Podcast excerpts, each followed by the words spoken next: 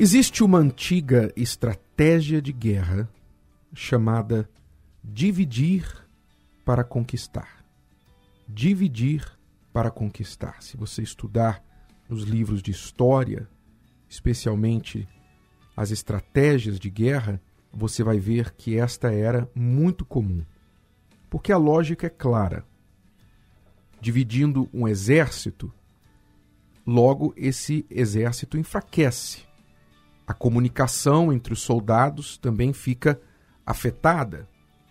E então fica mais fácil para o inimigo atacar aquela parte menor, aquela parte que foi dividida, e vencê-la. Então o mal sempre trabalhou com esta estratégia: dividir para conquistar. Sabe, nós temos um ditado contrário. Você já ouviu falar: a união faz a força. É o contrário, é o oposto da união faz a força. Assim como a união faz a força, a divisão faz a fraqueza. Né? Por isso, essa estratégia de guerra dividir para conquistar. Então, desde o início, o mal sempre investiu nesta estratégia contra o ser humano. Nós vemos isso já lá no Jardim do Éden. Todo o objetivo do mal no Jardim do Éden foi dividir, separar o ser humano de Deus. O ser humano que literalmente passeava no Jardim do Éden com Deus.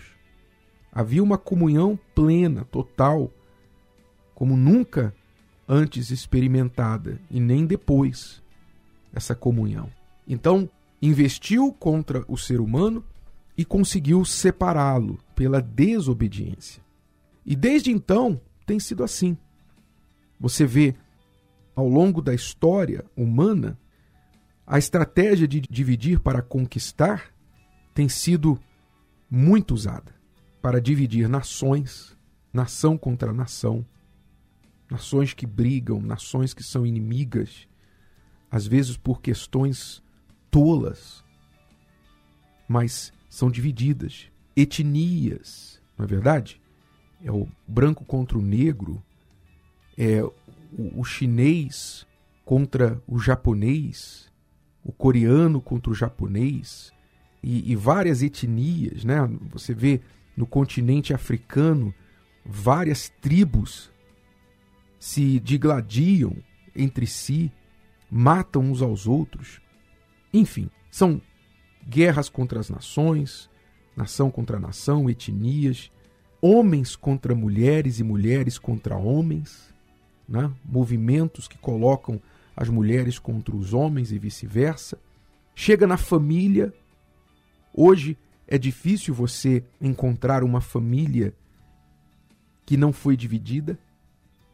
O normal hoje é você encontrar uma família dividida, uma família onde falta alguém falta a figura do pai ou do marido ou filho para um lado, pais para o outro, irmão para um lado, irmã para o outro, famílias divididas.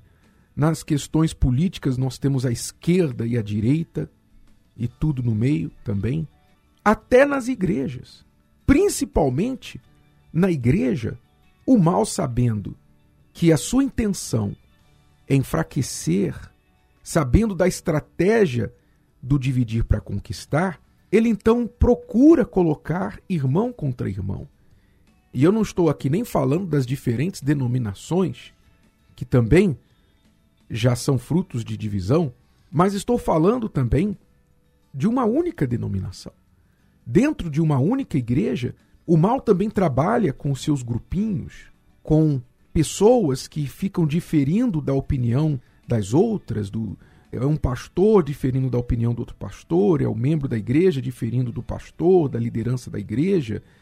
Então, essas divisões que a Bíblia chama de obra da carne, é uma obra da carne, não é obra do espírito, vão separando, vão enfraquecendo a igreja, até que chega finalmente no indivíduo. Você vê que a estratégia do mal de dividir para conquistar chega até dentro da própria pessoa, a ponto de dividi-la entre ela e ela mesma. Quantas vezes você fica dividido por suas dúvidas? Você fica dividido, não sabe se vai ou fica, não sabe se faz ou espera, não sabe se casa ou não casa, se começa o um negócio ou espera para procurar um emprego melhor, para juntar um dinheiro melhor. Você fica dividido dentro de si através da dúvida, a dúvida, soprada por quem? Pelo mal. Então, se você quer conquistar, se você quer de fato ser vencedor na vida, você não pode deixar que o mal divida você, divida sua família, seu casamento, divida você dos irmãos na sua igreja, entre você e os seus colegas, seja você um líder na igreja, ou seja você um subordinado, entenda que o mal trabalha para dividir. E toda vez que você promove uma palavra divisora, um pensamento divisor, uma opinião divisora, você está cooperando com o mal, seja dentro da igreja ou seja em qualquer lugar.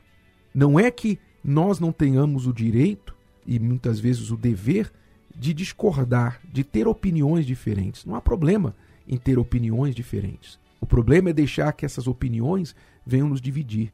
Muitas vezes eu tenho opiniões diferentes da minha esposa, mas eu nunca jamais vou deixar que uma opinião, que por causa de uma opinião, por causa de um orgulho, eu ser mais apegado às minhas opiniões, estar mais casado com as minhas opiniões do que com a minha própria mulher. Jamais. Sabe por quê? Porque eu não sou burro.